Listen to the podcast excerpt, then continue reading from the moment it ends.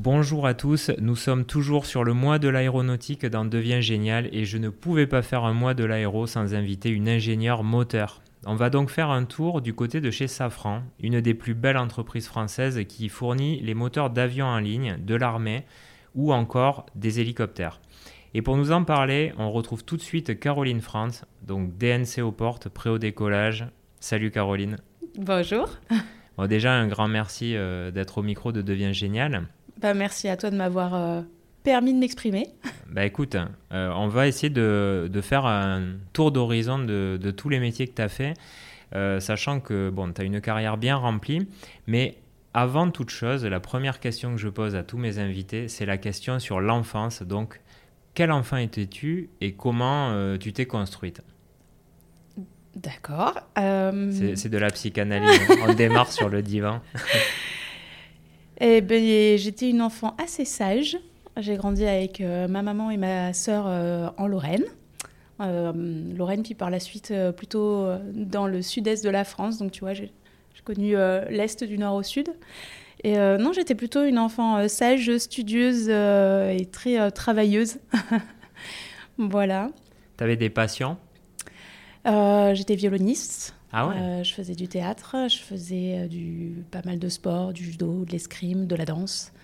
Voilà. Donc une euh, ma petite passion, fibre artistique. Euh, oui, voilà, ma passion c'était le violon. Je faisais du, de la sculpture sur bois aussi. Donc ah euh, j'ai toujours une maman qui m'a poussée à faire beaucoup d'activités pour, pour, pour nous encourager à nous exprimer. Et t'inventais déjà des trucs ou... Non, pas vraiment. J'étais plutôt très tête en l'air. Ma, mère, ma mère disait toujours que s'il y avait une vache dans un couloir, je pourrais passer à côté sans la voir. Et je pense que 20 ans après, c'est toujours pareil. Donc euh, voilà. tu m'as confié, euh, quand on préparait l'émission, qu'il y a un truc qui t'a toujours fasciné. Donc c'était la conquête spatiale. À quel moment euh, tu as ressenti cette appétence ou... Ben, je crois qu'en fait, j'avais un beau-père qui était fasciné par, par les étoiles et par l'astronomie, etc. Et ça m'a donné l'envie de, bah, de regarder d'un peu, plus, d'un peu plus près. Je m'étais toujours dit aussi qu'on irait sur, euh, sur Mars euh, de mon vivant. en tout cas, je l'espère toujours. C'est encore possible. Voilà, avec et ça m'a toujours. Euh, ouais, avec mon idole. Elon Musk, je précise. Tout à fait.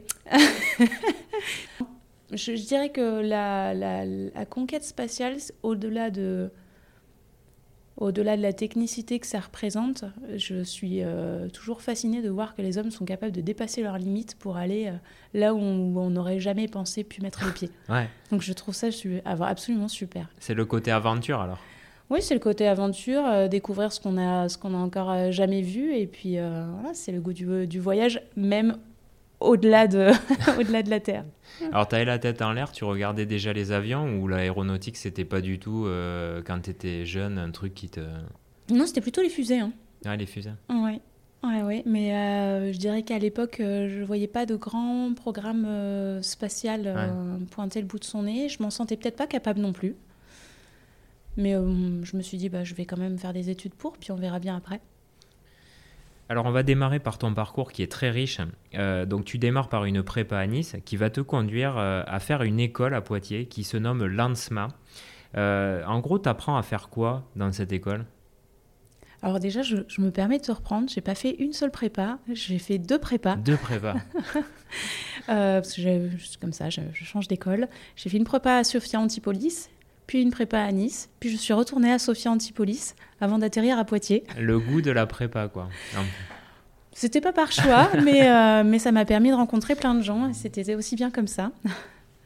Euh, et puis après, donc, je suis arrivée à l'ANSMA, donc c'est l'École nationale supérieure de mécanique et d'aérotechnique. Donc c'est une, euh, une des écoles, des grandes écoles aéronautiques françaises. Et euh, on apprend plus généralement euh, toutes les disciplines euh, dont on a besoin pour ben, concevoir un, moyen de transport, on va dire plus généralement transport, pas seulement, pas seulement avion ou, fusée. Et moi, je me suis spécialisée en matériaux et structures, ce qui n'a rien à voir avec le premier poste que j'ai pris après, puisque je suis partie en hydraulique. et du coup, c'est quoi matériaux et structures Si on le met en application dans ce qu'on connaît au quotidien, ça sert à quoi? Mais ça sert à définir les matériaux et à dimensionner les pièces mécaniques qui vont euh, bah, servir à construire un avion, par exemple. Après cette euh, prépa et l'ANSMA, on dit, tu m'as dit, il y, avait un adage qui disait euh, prépa, ANSMA, SNECMA. Et donc tu vas pas y échapper. Alors pour ceux qui connaissent pas, SNECMA c'est l'ancêtre de Safran, donc sur la construction de moteurs aéronautiques et aérospatiales. Euh, alors c'est quoi cette première expérience? C'était un stage, est-ce que tu peux nous raconter et qu'est-ce que tu y as fait précisément? Alors oui, on disait prépa en SMAS NECMA. Alors c'est un, un truc entre nous euh, à l'école. Effectivement, j'y ai pas échappé, mais comme beaucoup du coup de, euh, de ma promo. et puis j'ai effectivement fait mon stage de deuxième année dans un département qui était les moteurs militaires matures à l'époque. D'accord.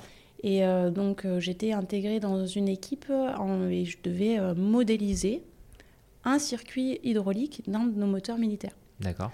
Voilà, et donc j'ai été encadrée par une équipe qui était absolument formidable, plutôt, plutôt des anciens. Et j'ai été vraiment très bien accueillie, très bien encadrée, et ça m'a donné le goût de revenir en fait.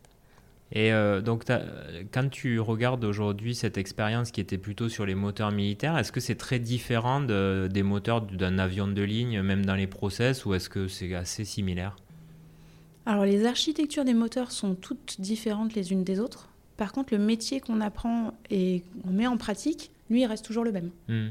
Donc en fait, à partir du moment où on a appris à travailler sur un moteur, eh ben, on peut très bien aller travailler sur, euh, sur un autre moteur. Alors, tu vas ensuite rentrer euh, sur la structure Safran euh, pour travailler sur euh, les circuits carburants et la certification des moteurs. Donc, quand on a préparé l'émission, tu m'as dit, honnêtement, j'ai un petit peu ramé au départ, mais je me suis accroché, j'ai fini par prendre beaucoup de plaisir.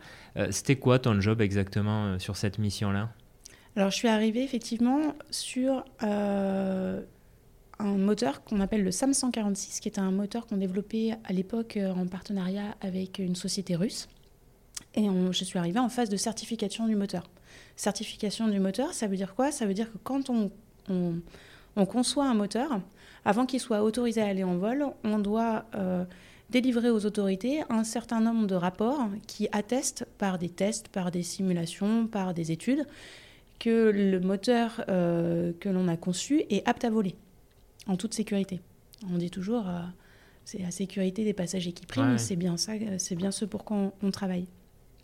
Et quand on arrive euh, comme ça sur un nouveau projet qui a déjà été conçu par, euh, par d'autres personnes et qu'on doit finalement euh, le certifier, la difficulté pour moi, ça a été vraiment de, bah, de comprendre ce qui avait été fait, pourquoi ces choix-là, ils, avaient été, ils avaient été réalisés. Et puis, on était dans une phase, c'était le rush, quoi. Il fallait, il fallait tenir la date, il fallait tenir les objectifs. Et, et franchement, j'ai piétiné au début. Mais euh, j'ai piétiné, je pense que pendant 6-8 euh, mois, euh, tous les soirs, je, revenais le moral dans les chaussettes et tous les matins, il fallait que je me, je me remotive pour aller au boulot. et donc mon mantra, c'était fais une journée de plus, ça va aller. bon, bah, au bout de 6-8 mois, ça, ça, a été. Et puis finalement, moi qui étais sur le point de, de, de, de me dire que finalement l'aéronautique, c'est pas pour moi, et ben je, voilà, avec persévérance, on finit par y arriver. et justement, qu'est-ce que tu as aimé particulièrement dans cette expérience-là? Tu veux dire la, certification du moteur? Bah, ça donne quelque chose, ça donne un aspect très concret au travail qu'on fait puisqu'on arrive euh, vraiment à la toute fin du, du développement et derrière. C'est juste avant la commercialisation en fait. Voilà, c'est juste avant la commercialisation et la mise en vol. Donc euh, l'avantage pour moi, c'est que j'ai pu vraiment euh, euh, prendre du temps pour connaître l'ensemble des, des, des, points de, de réglementation qui étaient nécessaires pour qu'une machine puisse être mise en vol. Mhm. Et ça, je trouve que c'est important. En sachant ça, ça oriente un peu mieux notre conception et notre façon de voir les, les, les moteurs futurs. Et puis le deuxième point, c'est une grande satisfaction derrière quand on voit les premiers avions euh, en vol et qu'on a aussi les premiers retours. Alors les, ça va avec les premiers problèmes à traiter aussi, mais euh, c'est très formateur. Et justement, quand on est dans ces phases de certification, est-ce que les moteurs sont déjà montés sur des avions ou on les teste euh, à blanc quelque part, comme un peu sur des bancs d'essai ou des choses comme ça? Alors il y a un peu tout. Il y a, en fait, il y a des tests sur bancs d'essai. Au sol, il y a des tests en vol, Ouais. et puis en fait il y a tout un programme d'essai pour tester le moteur dans toutes les conditions requises pour qu'il soit euh, certifié dans toute son enveloppe de vol et dans toutes les conditions qui sont spécifiées par l'avionneur. Et c'est encadré par euh, des organismes ou Alors en Europe, c'est enca- c'est euh, c'est encadré par l'EASA D'accord, et euh, aux États-Unis par la FAA. d'accord. Mais l'EASA, c'est pas le- la même chose que l'aérospatiale, justement? Non, Non, c'est plus l'ESA. ra- Ah oui, d'accord, ok. Ouais, autant Mhm. pour moi. Euh, bon, après cette expérience, euh, tu t'es dit, je vais un peu changer du produit fini. Là, clairement, tu as envie d'innovation et tu vas tout faire pour rejoindre le service RT, euh, que tu ne quitteras plus d'ailleurs. Et en fait, tout démarre par euh, l'Open Rotor, donc, qui est l'ancêtre du Rise. En gros, c'est le Rise, c'est le, futur moteur euh, de Safran euh, qui sera hybride. Alors, tu as inventé quoi concrètement quand tu quand es passé à la RT Alors oui, tu as raison. quand, une fois que j'avais fini la, les- le- de travailler sur la certification du SAM 146, je suis allée voir mon chef et je lui ai dit S'il te plaît, s'il te plaît, je t'en prie, mets-moi sur un projet tout nouveau que je puisse comprendre finalement euh, Ouais. quels sont les choix qui nous amènent à faire tel ou tel type d'architecture. Euh, je pensais qu'il allait me mettre à l'époque sur euh, les projets en développement, donc le Silvercrest, le LEAP. Non, non, il est allé bien plus en amont. Il m'a mis sur l'open rotor et je pense que c'est la meilleure décision qu'il a prise me concernant puisque je n'ai jamais quitté la RT depuis. C'est un sujet, c'est un domaine qui m'a toujours passionné. Donc l'open rotor, c'est un moteur qui n'a pas une grande soufflante devant, mais qui a deux grandes soufflantes à l'arrière qui tournent en sens inverse, l'une de l'autre. Et euh, sur chacune de ces soufflantes, on doit bouger le calage de- des hélices, donc des pales de, l'hélice, pour assurer son fonctionnement dans tout le domaine de vol. Alors, dit comme ça, euh, ça a l'air simple, Ou Bah, pas. Pas vraiment. Moi, ça m'a pas paru simple en fait. Voilà, mais euh, donc du coup, j'ai- travaillé euh, sur ce, su- sur ce système qui permet de faire bouger les, les pales des hélices. Euh, et on était dans une équipe assez restreinte. Et l'objectif pour nous, c'était de construire ce moteur-là pour l'emmener en démonstration au sol. Donc ce qu'on a fait en- à Istres en 2017. Et euh, ça a été une aventure euh, technique et humaine absolument incroyable. Donc vraiment, c'est quelque chose, euh, c'est un développement qui a particulièrement marqué ma carrière parce qu'il y avait tout à construire et, et partir du début et voir le moteur partir à l'essai, même si aujourd'hui il n'est pas commercialisé, même si on en a fait un démonstrateur, il a tenu ses promesses, il a fait des essais et j'ai trouvé ça vraiment une superbe, une, une superbe expérience. En fait, c'est euh, la certification, c'est la fin du process, et là, du coup, tu revenais du début jusqu'à la certification finalement. Alors, euh, du coup, il n'était pas certifié puisqu'il n'est il est Ouais. pas, il est pas allé en, en vol. Euh, maintenant, il a été conçu avec un certain nombre de règles de certification quand même. Et je suis allée jusqu'à la, une, une phase avancée de, de conception. Et j'ai laissé mes collègues prendre le relais sur la, la- la phase de test. Et ça prend combien de temps euh? Enfin, en gros, c'est combien d'années de ta vie euh Oh, je ne sais plus, j'ai dû y passer bien 4-5 ans. Euh, Ouais, donc le quand programme euh, a duré encore un petit peu plus longtemps. Ouais. En fait, il faut quand même être patient pour voir euh, le résultat de, de son travail. euh. C'est tout à fait vrai. ouais. Il faut être patient en aéronautique. Les phases d'avant-projet durent assez longtemps. Ouais. Après, la phase de développement, elle dure quand même beaucoup plus, euh, euh, beaucoup plus courte. hein. On est sur des phases de développement qui peuvent aller euh, en trois ans. On développe un, un moteur. Et là, si tu reprends cette expérience euh, sur ces 4-5 années, ça a été quoi les gros enjeux, euh, on va dire, d'ingénierie quoi? Le truc où tu as dû un peu te dépasser au niveau créativité euh, ou même des choses que vous avez inventées tout court. hein? Enfin, si tu as le droit d'en parler. Mais... Ah bah c'est sûr qu'on on est parti de la feuille blanche et puis on a euh, émis un certain nombre de concepts. hein. Je, je pourrais plus te dire le nombre de concepts qui sont sortis, euh, sortis de nos, nos têtes, mais euh, il y en a eu beaucoup. Euh, un des, si je peux citer peut-être un des défis qu'on a eu euh, à, résoudre et qui est quand même un défi majeur, c'est que quand tu dois faire bouger quelque chose, bouger des hélices qui elles-mêmes sont en train de tourner, ça veut dire qu'il faut que tu amènes un- une source de puissance, du fluide, du- de l'électrique, ce qu'on veut, d'une partie fixe à une partie tournante. Bah, ça en soi, c'est un challenge technique qui n'est pas évident, qui est d'autant moins évident que les puissances demandées sont importantes. Donc ça, ça nous a fait euh, phosphorer euh, pas mal de temps. Mine de rien, pour moi, c'est des problèmes euh, vraiment sympas à résoudre. Et c'est ça en fait que tu aimes bien dans cette partie innovation, c'est devoir résoudre des problèmes complexes.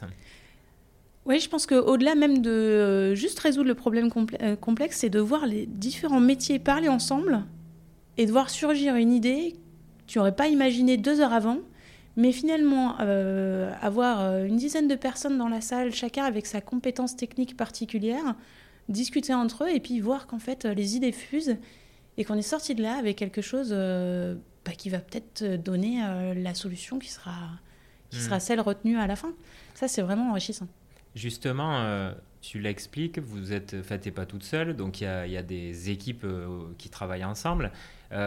Déjà une équipe euh, pour monter un projet comme ça, c'est combien de personnes et euh, bah, quel type de, compétences on va trouver, quel style de poste euh, bah, va travailler avec toi pour, pour aller au bout d'un projet comme ça? Alors je ne saurais pas te dire combien de gens sont impliqués dans un développement de, de moteurs parce qu'il y a énormément de, de métiers. Moi j'ai essentiellement fait ma carrière dans la partie bureau d'études et, et conception. Euh, pas du tout en prod ou en indus, mais euh, en industrialisation, mais il y a quand même énormément de, gens qui travaillent aussi dans toutes ces branches. Euh, côté bureau d'études, j'ai travaillé avec absolument tous les métiers, c'est-à-dire des gens qui font de la conception électrique, la conception hydraulique pour faire les systèmes hydrauliques, les systèmes électriques moteurs, des gens qui font la structure, la structure c'est-à-dire comment je vais accrocher mon moteur à l'avion, euh, des personnes qui font des systèmes de ventilation, euh, des systèmes euh, d'air et de refroidissement du moteur. et puis, il y a des intégrateurs mécaniques ou des concepteurs mécaniques qui vont dessiner les pièces du moteur. Il y a vraiment un panel de métiers assez impressionnante. Et, et des gens spécialisés au final. Hyper spécialisés et des, des experts vraiment très, très pointus dans leur, dans leur domaine. D'ailleurs, c'est aussi très riche en fait d'écouter ces personnes parce que elles ont un savoir absolument énorme. Et toi, tu es passé euh, par quel poste exactement euh, quand tu as travaillé sur ces projets-là? Alors, moi, j'ai fait différents postes. Donc, euh, j'ai commencé en tant qu'hydraulicienne, donc sur les circuits fluides moteurs, comme les circuits carburant ou système d'huile de, de, ta voiture. Hein. Euh, derrière, j'ai fait de l'architecture de systèmes complexes. Donc, euh, je m'occupais en gros d'habiller le moteur avec tous les systèmes qui permettent de le faire fonctionner. Parce que le moteur, quand il est nu, en fait, euh, il, ne marche pas, c'est juste une machine. Mais il faut tout un tas de systèmes pour pouvoir l'opérer. Le, et ensuite, j'ai travaillé à l'intégration mécanique, un métier encore complètement différent. là, le but, c'était de définir, de concevoir de nouvelles architectures moteurs pour les avions euh, à horizon 2025, 2030, 2030 plus. Euh, voilà, où je travaillais en, binôme avec euh, des dessinateurs industriels. Et puis je suis revenue à, à mon métier de cœur, donc l'architecture de systèmes complexes, parce que c'est finalement là que je me sens le plus à l'aise et le plus épanouie. Juste, je voulais revenir sur, euh, sur le métier d'hydraulicienne. Est-ce que tu peux nous expliquer un peu en détail euh, bah, ce que fait euh, cette personne? Alors, j'étais en charge de collecter l'ensemble des besoins du moteur pour l'alimenter en, soit en carburant, soit en huile pour lubrifier l'ensemble des, bah, des éléments tournants de la turbomachine. Et en fonction de ces besoins-là, réaliser un système qui permettent d'assurer l'ensemble de ces fonctions. Ça veut dire euh, euh, dessiner un circuit fluide avec des pompes, des échangeurs, des injecteurs, tout ça dimensionné de la, façon la plus optimale possible pour que le moteur fonctionne correctement. Hmm. Bon, en fait, tu as quand même réussi à. Enfin, tu disais, j'ai voulu pas trop me spécialiser euh, tout au long de ma carrière, donc c'est vrai que tu as eu la chance de pouvoir tester plein de postes différents. Euh, et en même temps, euh, quand on entend le type d'ingénieur qu'il y a, c'est vraiment hyper spécialisé. Donc, comment tu arrives à faire pour passer d'un poste à l'autre, sachant que c'est pas forcément issu de tes études? Comment tu arrives à te réadapter constamment? Tu as le goût du risque de repartir sur des trucs que tu connais pas? Eh ben, au début, pas vraiment. je ne sais pas trop. Euh... Où ça se ressemble finalement? Alors, il y, a, y, a des composantes qui se ressemblent. Que tu sois euh, ingénieur en hydraulique, ingénieur en mécanique, ingénieur en électrique, le but, c'est de collecter des, des les, besoins de ton client. Même euh, méthodo, quoi. Même méthodo, hmm. pour euh, faire le produit, finalement, qui répond le mieux aux besoins. Après, moi, ce que j'avais vraiment envie de faire, c'était architecte comme architecte d'une maison, en fait, hein, qui euh, fait travailler plein de corps de métiers différents hmm. ensemble. Maître d'ouvrage. Fait. Voilà, pour, euh, pour délivrer le meilleur produit à son client. Et pour faire ça, je pense qu'il est nécessaire d'avoir euh, des expériences dans différents métiers, même si ces expériences, elles sont courtes, mais pour comprendre finalement les, les, les gens avec qui on va travailler. Donc je pense que mon parcours professionnel, il a été, il a été dessiné pour, pour arriver à ça. J'avais une question aussi euh, un peu sur le timing. Euh, par exemple, un nouveau moteur comme le Rise, qui est un peu l'avenir euh, de Safran hein, dans sa gamme, ça prend combien d'années de recherche quand tu pars vraiment du tout début jusqu'à il est certifié, il est commercialisé C'est quoi la barre de temps? Approximativement ouais, Je dirais 10-15 ans. Ah ouais. Et après, c'est des produits qui durent combien de temps sur le marché en commercialisation? Tu, tu, les vends après pendant aussi 15-20 ans ou... Oh, même plus que ça. Ah hein, plus que ça. On a des moteurs qui sont opérés plus, euh, plus longtemps encore, mais euh, je ne saurais pas te dire exactement. Donc si on reprend les grandes étapes de mise sur marché, c'est quoi? C'est innovation, certification, et après direct commercialisation ou tu as des étapes entre... En fait, tu commences par une, une grande phase de, de RT parce que le, le, concept que tu vas euh, concevoir à terme, la, dernière définition, elle met du temps à, émerger. Et après, on, donc cette, cette phase d'avant-projet, elle dure en général jusqu'à une montée en maturité qui est suffisante pour commencer un développement. Dans l'industrie, on parle d'échelle de TRL, on appelle ça Technical Readiness Level. On essaye en général d'arriver à un TRL 5-6, c'est-à-dire avoir un premier démonstrateur à, euh, dans un environnement représentatif pour se dire, OK, j'ai suffisamment confiance dans les technologies que j'ai développées pour pouvoir initialiser un développement. Et de là, on part sur un développement qui peut durer 3-4 euh, ans. jusqu'à la certification. Et là, encore dans le développement, il y a plusieurs euh, grandes étapes euh, qui vont de la phase de, de, de, développement, puis de conception, de fabrication, campagne d'essai, certification et enfin mise en service. Donc ça fait beaucoup, beaucoup de monde, tout ça. Ça fait beaucoup, beaucoup de monde, mais on est très, très nombreux quand même hein, chez Safran. ah oui, c'est vrai. Et, justement, la question aussi que je me posais, c'est est-ce que tu fais intervenir, par exemple, des clients?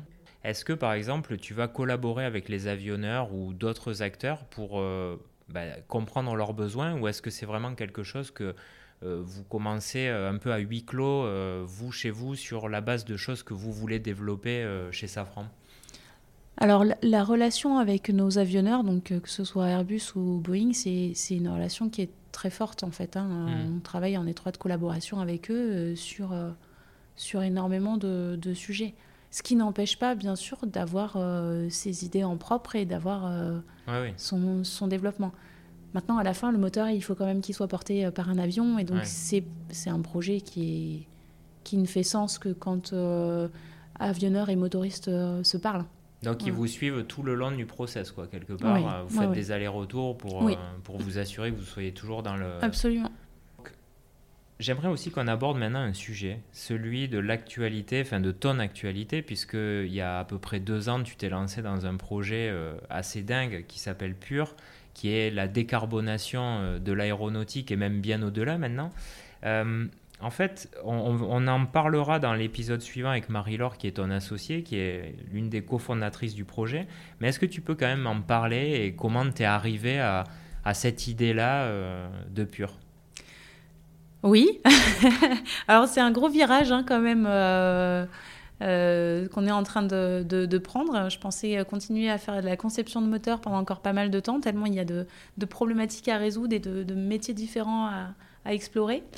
Euh, ceci dit, euh, ça, me trottait quand même dans la tête depuis, euh, depuis quelques temps de... voilà, j'avais envie de tester un mode de fonctionnement en petite équipe, plutôt start-up, autre chose que ce que je connaissais jusqu'à présent. Et puis j'avais aussi envie de, travailler, de travailler différemment, plus vite, en mode plus itératif, avec des prises de décisions très rapides. Donc ça me trottait dans la tête depuis un petit moment. Et puis Safran a lancé en 2018 un programme d'entrepreneuriat qui s'appelle We Love Entrepreneur. Mhm et qui permet aux salariés de Safran qui le souhaitent de proposer des opportunités de business pour le groupe. Alors bien sûr, ça passe devant une sélection et euh, bah, on a eu la chance euh, d'être sélectionné euh, l'année dernière avec notre équipe, de, donc c'est des équipes de quatre personnes, avec une proposition de développer un système de capture de CO2 pour nos moyens d'essai industriels. Et puis on a élargi aujourd'hui notre scope d'activité pour proposer un système de capture de CO2 pour finalement plusieurs applications euh, industrielles. Et le projet a gagné. Et le projet a gagné euh, la saison 4 de Wheel of Entrepreneur, à notre euh, grande fierté. Et, et, depuis, on vit une aventure absolument incroyable. Donc, on, a, on a progressivement tous quitté nos, nos, anciens, nos anciens jobs pour, pour prendre en main notre notre nouvelle entreprise. Et, le, et le destin de la planète. Exactement. Et donc l'ambition de Pure, c'est de venir décarboner euh, les implications industrielles avec, avec, faible taux de concentration de CO2. Et on a jusqu'à trois ans pour développer cette nouvelle opportunité de business. Et alors, est-ce que tu t'attendais au moment où même tu postules euh, dans le programme, euh, enfin, ne serait-ce que sur le concours, est-ce que tu te dis, deux ans plus tard, je vais en être là? Parce que là, quand même, il y a eu une ascension assez dingue euh, sur ce projet-là. Donc, euh, c'est en deux ans, il s'est passé tellement de choses. Comment tu vis ce truc-là? Oh, bah, des fois très bien, et des fois, je me dis, mais qu'est-ce qu'on a fait? Ça donne le vertige. des fois, ça donne le vertige. Des fois, on se dit, mais mon Dieu, qu'est-ce que j'ai fait comme. Euh, quelle décision j'ai prise Non, enfin, on ne s'attendait pas à être là. Si, quelque part, on se dit, enfin ça sert à rien de se lancer si on ne croit pas en ce qu'on fait. Hmm. Toujours avec cette possibilité que bien sûr euh, le projet peut ne pas voir le jour. Maintenant, euh, il faut toujours croire en ce qu'on fait et se donner la chance de le faire. Voilà, je dis ça, mais bon, euh, certains, certains jours, on est au bout du bout. Et puis, euh, et puis, euh, et puis d'autres fois, c'est l'euphorie. On a reçu une bonne nouvelle, une première commande, euh, des premiers tests positifs. donc, on, on, on, célèbre toutes nos victoires et on avance pas à pas. Et puis, des fois, quand on se retourne, ben, on se dit qu'on est quand même bien content parce qu'on a fait le chemin. Ouais, non, c'est sûr que c'est vraiment impressionnant. la question pour clôturer tous les interviews de Devient Génial, c'est la question que j'appelle la question du vieux sage. En gros, c'est si tu devais donner un conseil à un jeune qui cherche sa voie, euh, pas forcément d'ailleurs dans l'aéronautique, hein, au sens large, tu lui dirais quoi? Je lui dirais fonce et euh, ne soyez pas inquiet de ne pas trouver le, le, le, boulot qui va vous faire vivre toute votre vie. J'ai l'impression que chez beaucoup, l'inquiétude, c'est de ne pas savoir euh, vers où s'orienter mais en fait, les carrières sont tellement longues qu'on a l'opportunité de faire plein de métiers différents dans sa vie. Donc il ne faut pas s'arrêter à, à cette peur-là. Il faut rebondir. Il faut avoir envie d'y aller. À partir du moment où on a envie, il faut y aller. Moi, j'avais envie de faire luthière, luthier, pardon. Ah ouais. je voulais faire des violons. Ah, c'est tout autre chose. J'avais envie de faire paysagiste. J'avais envie de faire des fusées. j'avais envie de faire médecin. Et puis, bah, je suis ingénieur euh, pur. J'avais dit surtout, je ne ferai jamais de chimie. Résultat, je mange des tests de chimie toute la journée. Comme quoi, rien n'est impossible et puis euh, la vie est pleine de surprises.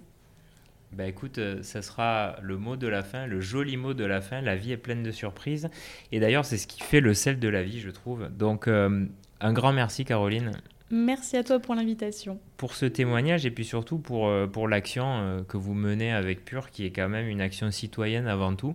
Donc bravo pour ça. Euh, pour ceux qui ont écouté et qui sont encore là, euh, bah, c'est que vous avez aimé. Alors n'hésitez pas à en parler autour de vous euh, parce qu'en en fait, il y a beaucoup de gens qui ont besoin de découvrir ces métiers. Et, je vous remercie aussi tous d'être là toujours plus nombreux. Continuez à nous envoyer de la force, des commentaires, des likes, des étoiles sur Apple Podcast parce que c'est ce qui nous permet de nous faire connaître et du coup aussi d'aider toute la génération à s'orienter. Merci à tous et à très bientôt. Salut Caroline. Salut